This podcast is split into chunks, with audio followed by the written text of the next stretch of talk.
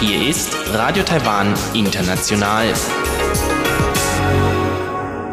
Sie hören das halbstündige deutschsprachige Programm von Radio Taiwan International an diesem Samstag, den 16. November. Am Mikrofon begrüßt Sie Karina Rother und Folgendes haben wir heute für Sie im Programm. Im Blickpunkt geht es heute um Übernachtungen im Präsidialamt in Taipei. Danach geht es weiter mit Reise durch Taiwan und Elon Huang spricht heute mit Uta Rindfleisch, denn sie hat ein Buch namens Historische Spaziergänge in Taipei und Umgebung verfasst und berichtet heute über die Entstehung des Buches und die historischen Spaziergänge selbst. Mehr dazu nach dem Blickpunkt.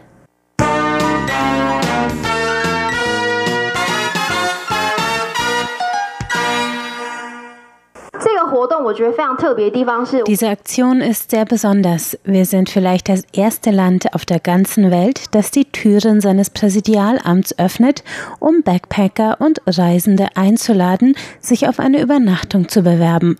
Das ist wirklich sehr außergewöhnlich und eine sehr, sehr seltene und kostbare Erfahrung. Das sagte Xie Xinxuan im Mai, als der zentrale Kulturverband Wenzong die Aktion Eine Nacht im Präsidialamt ankündigte. Xie ist selbst Reiseschriftstellerin und eine der Schirmherrinnen der Aktion. Damals kündigte der Kulturverband an, dass sich Reiselustige aus der ganzen Welt auf zehn Plätze für eine Übernachtung im Präsidialamt bewerben können. Sieben Monate später haben die ersten fünf Gewinner mit je einer Begleitperson bereits ihre Übernachtung in dem historischen Gebäude wahrgenommen. Von einer Jury ausgewählt wurden zehn Personen aus der ganzen Welt, vor allem Reiseschriftsteller und einflussreiche Influencer, denn ein Ziel der Aktion ist es, Taiwan als Reiseziel stärker ins Bewusstsein von Individualtouristen weltweit zu rücken. Das fünfte Duo bestand aus der deutschen Sabrina Walker und dem Texaner Calvin Young. Calvin Young hatte die Jury mit seinem Blog namens Seek the World überzeugt, indem er anderen Gehörlosen zeigt, dass man trotz des Handicaps der Gehörlosigkeit die Welt bereisen kann. Tsai Ing-wen, die jeden internationalen Übernachtungsgast persönlich begrüßt, empfing die beiden am Donnerstag prompt mit ein paar Worten in Gebärdensprache. In den Wochen davor war ein Bloggerpaar aus Indien, Reisejournalisten aus Ungarn, eine Influencerin aus Japan und ein Fotojournalist aus Korea zu Gast.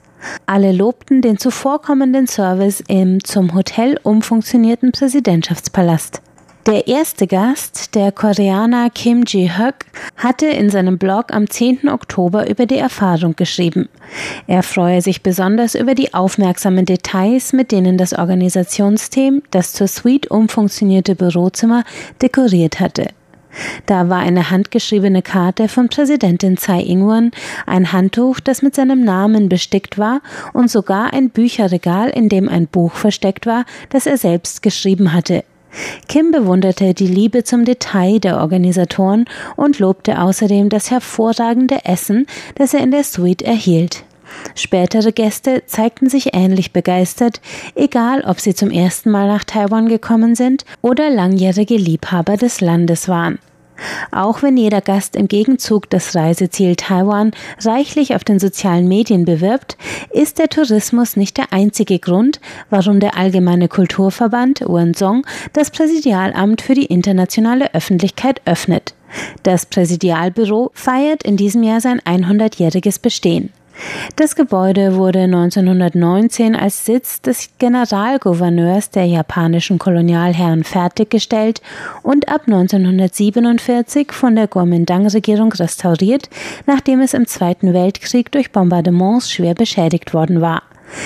Die Mischung aus ostasiatischen und europäischen Elementen in dem Bauwerk macht den Präsidentschaftspalast zu einem der architektonischen Wahrzeichen Taipeis und ist den Besuch wert, selbst wenn man nicht in den Genuss kommt, in ihm zu übernachten.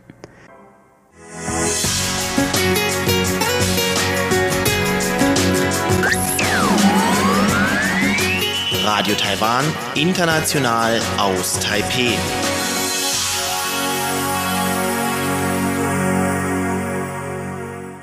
Es geht weiter mit Reise durch Taiwan mit Elon Huang und seinem heutigen Gast, Uta Rindfleisch, der Verfasserin des Buches Historische Spaziergänge in Taipei und Umgebung.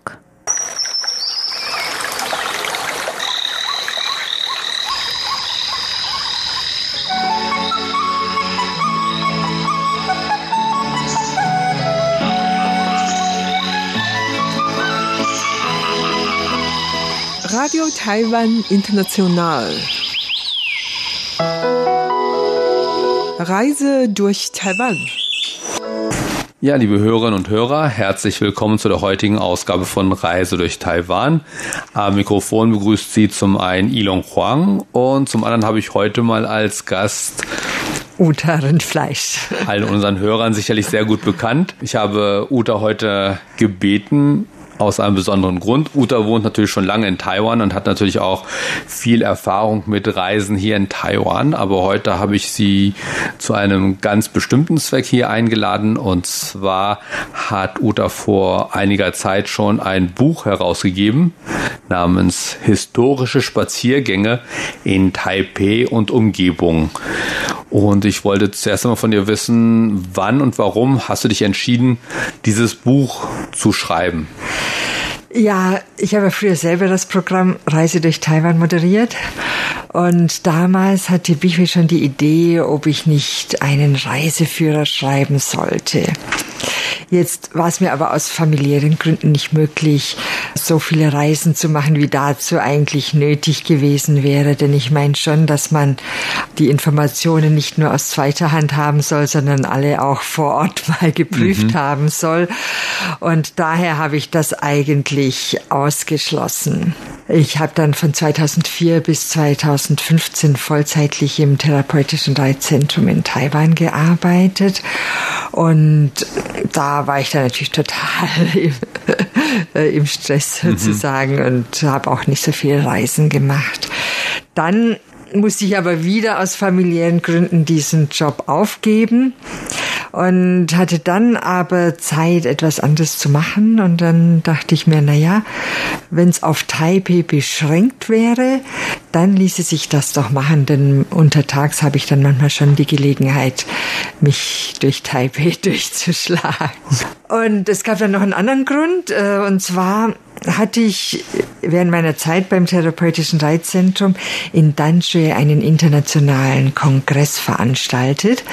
Und für diesen Kongress habe ich damals natürlich eine Website gemacht auf der dann auch touristische Informationen waren, und zwar vor allem über Danshui. Als dann aber der Kongress vorbei war, wurde die Website auch geschlossen.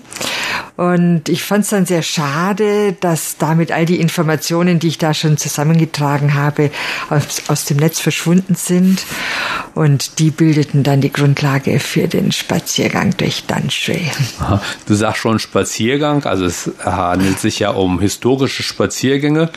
Warum hast du das auf Spaziergänge basiert? Naja, also wenn ein Ausländer nach Taipei kommt, ist es für ihn am einfachsten mit der MRT oder per Fuß die Stadt zu navigieren. Mhm. Na, die wichtigsten Straßen verlaufen hier ja von Nord nach Süd und äh, von West nach Ost. Und das ist ja auch immer im Straßennamen verankert, so dass man sich eigentlich ganz gut orientieren kann. Die Spaziergänge, die starten alle an einer MRT-Station und enden entweder an derselben oder an einer anderen. Mhm. Mm, manchmal könnte man zwar mit dem Bus näher dran fahren, zum Beispiel bei der Dihua-Straße, aber das ist dann für einen Ausländer vielleicht schon etwas schwieriger. Ja. Und abgesehen davon bin ich der Meinung, dass man eine Stadt einfach zu Fuß erleben muss, denn sonst entgeht einem zu viel. Ja. Tatsächlich habe ich dein Buch vor kurzem teilweise schon ausprobiert. Ich hatte kürzlich eben auch Freunde hier oder Bekannte hier aus Deutschland und aus Polen und die habe ich dann so ein bisschen anhand deines Buches zu einigen Stellen geführt. Und tatsächlich dadurch, dass wir viel zu Fuß gemacht haben, habe ich selbst auch viele neue Sachen gesehen. Ne? Also ich fahre ja meist mit dem Fahrrad, aber wenn ich mir das nicht speziell angucke, fahre ich eben an manchen Sachen vorbei. Und ich habe eben tatsächlich bei den Spaziergängen dann mehrere neue Sachen gesehen. Ne? Also das fand ich dann schon wieder sehr schön. Und also es hat mir sehr geholfen, dein Buch schon auch um einige äh, neue Sachen, vor allem kleinere Gebäude vielleicht oder kleinere Sehenswürdigkeiten zu finden. Ne? Das Freut mich. ähm, war es nicht umsonst. Nee, also zumindest für meine Reisegruppe war es schon mal sehr sinnvoll, auch wenn meine Reisegruppe zwischendurch dann schlapp gemacht hat und am Jönshan ein oder drei nee. Bier trinken mussten pro Person. Aber du hast ja sechs verschiedene Rundgänge zusammengestellt und die wollen wir nachher noch im Einzelnen vorstellen. Waren diese Rundgänge schon von Anfang an so für dich klar oder hast du die im Laufe des Schreibens zusammengestellt oder so kamen erst die verschiedenen Sehenswürdigkeiten zusammen und danach hast du dann die Rundgänge zusammengestellt? Die Auswahl der Stadtteile hängt eigentlich größtenteils mit der Geschichte Taipehs zusammen. Ne? Wanhua oder Bangka, das war der älteste Stadtteil. Mm, und dann durch Streitereien zwischen verschiedenen Landsmannschaften wurde dann Dadaochang im Norden von Bangka, aber auch am Danshui-Fluss gegründet. Als dann der Qing-Kaiserhof die Kommissionäre nach Taiwan schickte, haben die dann angefangen, eine Stadt im Stil der Chinesen zu bauen, mit mhm. Stadtmauer, Stadttoren und dann eben diesem Raster von Straßen im Nord-Süd- und West-Ost-Muster, ja. Und da haben sie dann vor allem Verwaltungsgebäude, Schulen, Tempel und so weiter untergebracht. Einer dieser Tempel, der Konfuzius-Tempel, ist dann von den Japanern ja abgerissen worden. Mhm. Und der wurde dann eben woanders mit Privatgeldern wieder aufgebaut. Okay. Also das dann der, der Spaziergang zum Konfuzius-Tempel. Und neben dem Konfuzius-Tempel befindet sich dann ja der Bauan-Tempel, der der einzige Tempel ist in, oder das einzige historische Denkmal in Taiwan, das von der UNESCO eine Auszeichnung oh, bekommen okay. hat. Ja.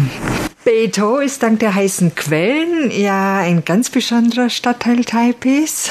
Und der Beito Park und Beito Bach regen ja ganz natürlich zum Spaziergang an. Mhm. Na?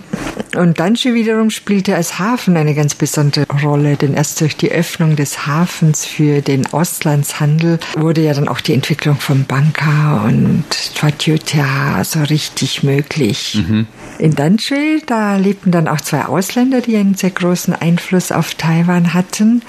Das ist zum einen John Dodd, der sogenannte Vater des Oolong-Tees und George Leslie McKay, der nicht nur als Missionar in Taiwan tätig war, sondern auch als Zahnarzt, mhm. obwohl er eigentlich kein richtiger Arzt war. Ja. Hat er, glaube ich, fast 30.000 Zähne in Taiwan gezogen.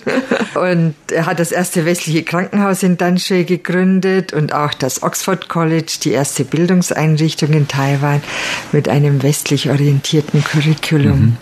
Ich glaube, darüber, über diese beiden Personen hast du auch vor kurzem Programme gemacht, ne? Äh, John Dodd noch nicht. Ach, schon aber der kommt aber noch. Der kommt, der noch, kommt aber ja. noch. Denn ich finde diese äh, Leute sehr interessant. Das waren so richtige Abenteurer. Mhm. Ne? Und Forscher und die waren an allem interessiert und hatten ein sehr umfangreiches Wissen. Also mhm. ich bewundere die, muss ja. ich sagen. Und ich bin von denen fasziniert. Ja, die haben ein sehr faszinierendes Leben. Also es gab mhm. tatsächlich relativ viele Ausländer, die sich hier in Taiwan vor einiger Zeit so umgeschaut haben und ja, ja tatsächlich auch sehr vielfältig ähm, sich ja. umgeschaut haben. Also ja. Natur und Bevölkerung und Architektur und alles Mögliche. Ja, Flora, Fauna. Geologie, Wetter, alles. ja.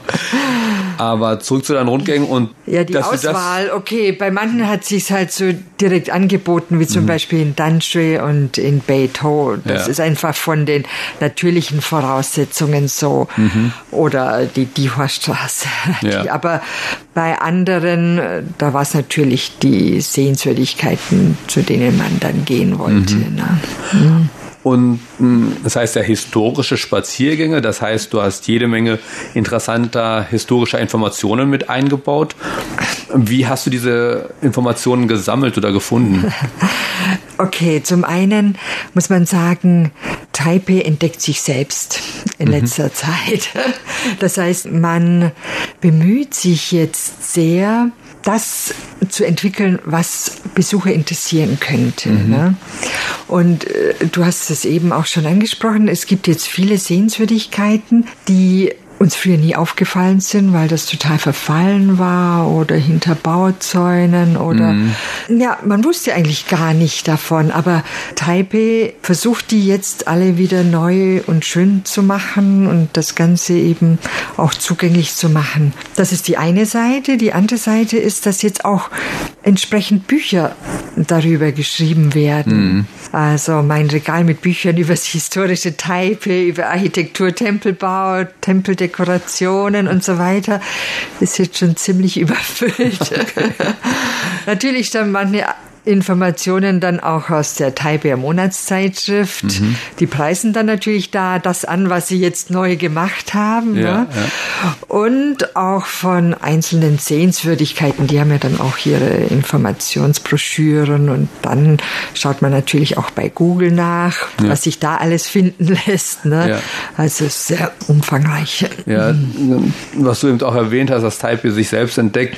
So ein bisschen das Gefühl habe ich auch gekriegt, weil es gibt überall also an, oder an vielen Stellen jetzt so richtige Informationstafeln, zum Beispiel mhm. äh, in den MRT-Stationen zum Beispiel. Ja. Da ist dann halt eine ganze Wand voll Informationen über die zeitliche Entwicklung dieser Gegend oder ja. eines Teils dieser Gegend oder sonst was. Also tatsächlich scheint man immer mehr solche Informationen öffentlich auch zu finden und so. Ja. Das finde ich schon sehr interessant. Mhm. Was war denn für dich das Schwierigste bei der Verfassung dieses Buches? Ja gut, wenn man sehr viele Informationen hat, dann ist es schwierig zu entscheiden, wie viel man eigentlich in so ein Buch hineinpacken mhm. will. Ne? Was interessiert einen Besucher und nicht nur mich selbst? Okay. Ab wann wird es für den Leser zu viel und mhm. uninteressant? Ne? Manche Reiseführer, die punkten dann mit sehr vielen schönen Fotos. Und da muss ich etwas passen, denn meine Fotos sind fast alle mit meinem Handy gemacht und das hat auch nicht die beste Kamera. Die dienen dann einfach mehr zur Erinnerung mhm. und zur Orientierung. Ja. Tatsächlich hat dieses Buch dank seiner relativ großen Fülle an Informationen könnte das als äh, eine Grundlage für die Ausbildung von deutschsprachigen Reiseleitern dienen. Mhm. Das ist natürlich eine ganz gute Idee. Das könnte man vielleicht auch an die eine oder andere Universität, ja. die Germanistik studieren oder Germanistik anbieten und, und solche Fächer auch anbieten. Ja, selbst genau. wenn die Leute jetzt nicht Reiseführer werden wollen, das ist, sind ja Themen, mit denen sie vertraut sind und sprachlich habe ich es auch nicht zu kompliziert gemacht gemacht. Ich ja. meine, die deutsche Sprache kann manchmal für Ausländer schon sehr schwierig sein mit sehr langen Sätzen und so. Das ist in dem Buch jetzt nicht der Fall. So, von daher könnte sich das auch ganz gut anbieten. Mhm. Ja. Ja, mhm. mal schauen. Da und dann lernen sie eben auch was, äh, denn selbst wenn einer eben nicht Reiseführer ist, bekommt er dann vielleicht mal Besuch aus Deutschland ja. und kann dann doch was erzählen. Ne? Genau, das ist ja oft so, dass man an, von seinem eigenen Ort oder Heimatort nicht so viel weiß. ja. ja. Und, Tatsächlich, ja. Und ähm, du hast gesagt, ja, du musstest halt den Inhalt ja so ein bisschen einschränken und so. Und na gut, das Praktische, was dann daraus entstanden ist, dass es eben ein sehr gut transportierbares Buch geworden ist. Ne? Ja. Also man kann es tatsächlich sehr einfach überall mit hinnehmen ne? und äh, in die Tasche stecken mal. Bisher, halt ja, weil es ja. nur sechs Spaziergänge sind. Und ja, hast du jetzt nach diesem Buch Feuer gefangen und planst ein weiteres Buch oder was ähnliches oder hast du gesagt, um Gottes Willen, das war's? Okay, eine andere Schwierigkeit, die jetzt nicht mit dem Schreiben zu tun hat, ist der Vertrieb des mhm. Buches. Ne? Die Frankfurter Vertretung von Taiwan hat mir 200 Exemplare abgekauft und die auch ähm, schon verschenkt. Aber in Tai bisher wird es nur in Taiwan sonst vertrieben. Und zwar eben auch über einen Verlag, der eigentlich vor allem mit Sprachen zu tun hat. Ah, okay. Ja. Äh, der hat auch schon einige verkauft. Aber in Deutschland ist es eben noch nicht erhältlich. Das heißt, Leute können das natürlich über mich bestellen. Das ist auch okay. Aber es gibt keinen Ort direkt in Deutschland, wo man das kaufen mhm. kann. Ich hatte mir dann überlegt, über Amazon das äh, im Selbstverlag sozusagen zu machen. Aber es hat sich herausgestellt, mit den Farbfotos und Umfang mh, wird das wahrscheinlich über 30 Euro kosten. Und das könnte zu teuer sein, Okay. denn sonst solche Reiseführer in dem Format kosten ja in Deutschland sonst um die 10, 11 Euro. Ne? Und darum bin ich mir jetzt nicht sicher, ob sich jetzt die Arbeit da lohnt, ob das dann überhaupt jemand kauft. Ja. Aber es wäre zumindest äh, dann leichter findbar. Ne? Ja.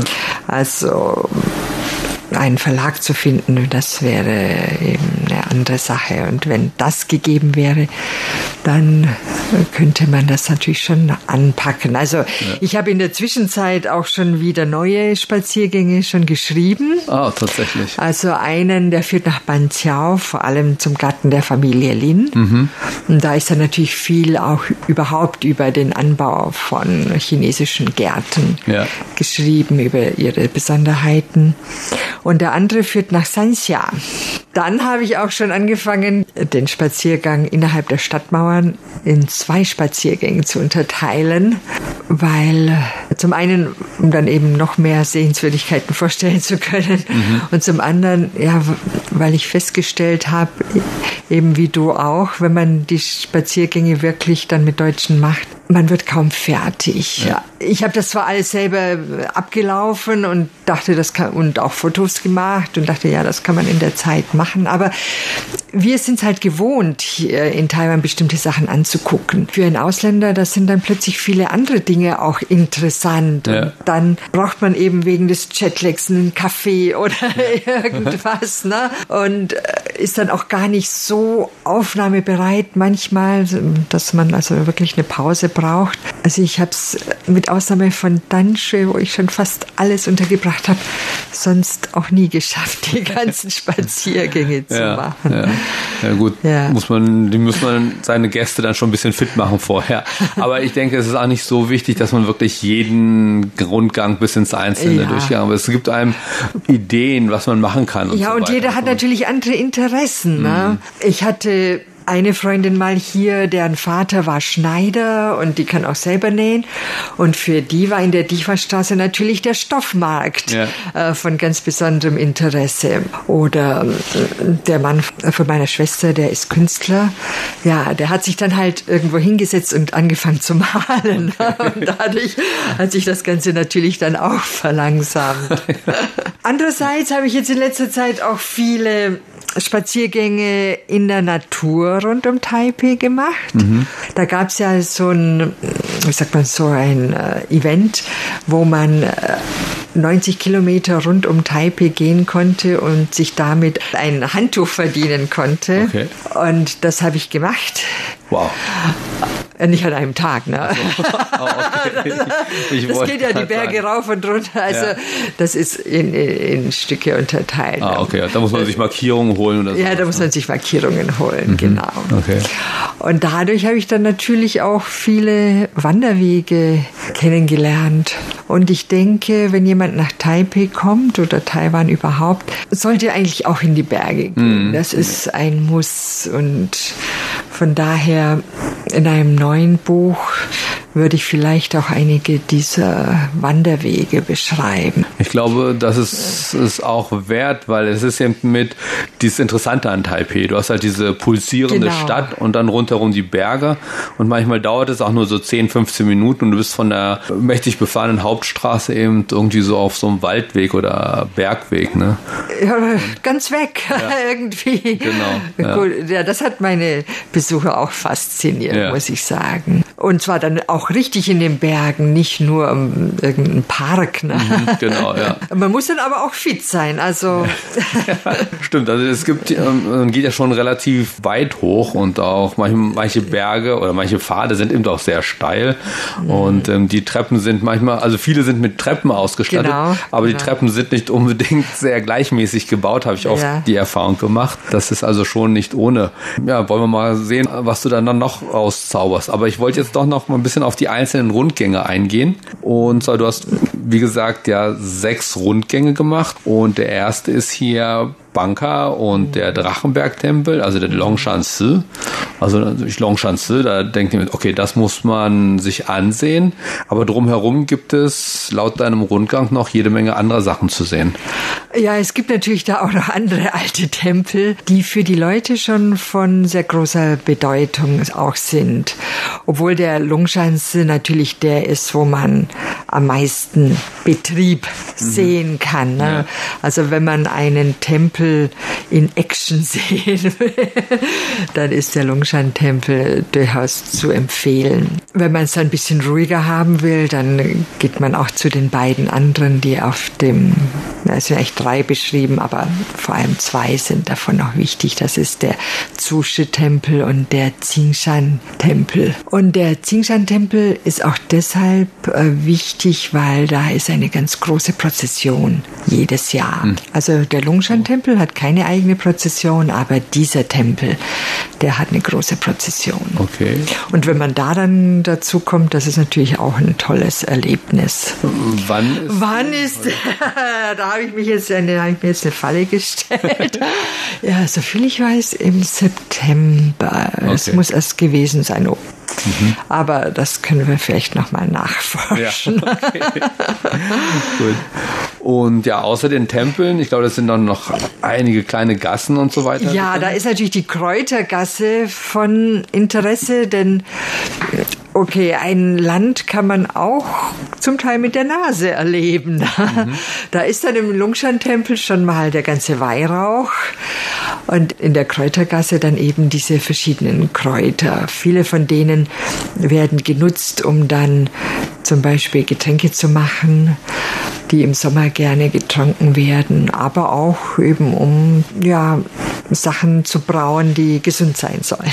Okay, also Kräutertees oder irgendwas. Und dann gibt es dann noch eine andere Gasse, die deshalb speziell ist, weil die den Stil der Häuser in der Qing-Dynastie mhm. behalten hat. Und zwar der Wohnhäuser. Ja. Man, es gibt ja andere Häuser wie in der Diva-Straße, die stammen ja auch größtenteils schon aus der Qing-Dynastie, aber das sind eben äh, Geschäftshäuser. Das mhm. ist ein anderer Stil. Und dann ist hier noch der Nachtmarkt in der Horchi-Straße. der berühmt, berühmt, ja. berühmt, berüchtigte Schlangenmarkt. Ja, wird da noch viel mit Schlangen gemacht heutzutage auch noch? Oder? Äh, es ist ist jetzt verboten, diese sogenannten Schlangenshows. Okay. Also das darf jetzt nicht mehr gezeigt werden, wie die Schlangen da getötet werden.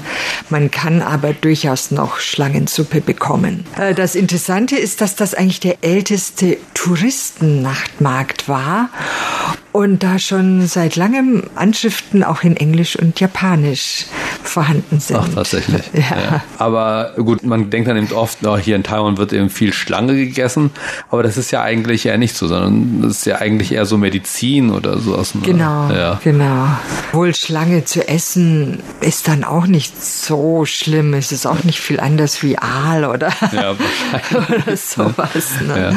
Also gegessen habe ich es noch nicht, aber mein Cousin hat gesagt, eben, dass als er klein war, da hat seine Mutter ihm das gegeben, mal, weil sie dachten, dass das gut gegen seine Allergie gewesen sei und so weiter. Ja. Aber sonst haben wir auch noch nicht Schlange gegessen.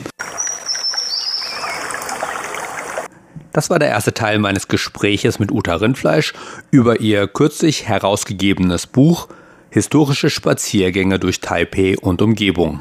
In dem zweiten Teil unseres Gespräches gehen wir dann detailliert auf die übrigen fünf Spaziergänge ein. Damit verabschiedet sich für heute am Mikrofon stellvertretend auch für Uta Rindfleisch Ilon Huang. Vielen Dank fürs Zuhören. Das war Reise durch Taiwan und damit sind wir schon am Ende des heutigen deutschsprachigen Programms von Radio Taiwan International. Das Gehörte finden Sie wie immer auf unserer Website und zwar ist das die www.de.rti.org.tv. Wir sind außerdem auf Facebook unter Radio Taiwan International Deutsch zu finden. Wir freuen uns auch immer über Hörerpost, zum Beispiel per E-Mail an deutsch.rti.org.tv. Am Mikrofon verabschiedet sich jetzt Karina Rother. Vielen Dank fürs Einschalten und bis zum nächsten Mal.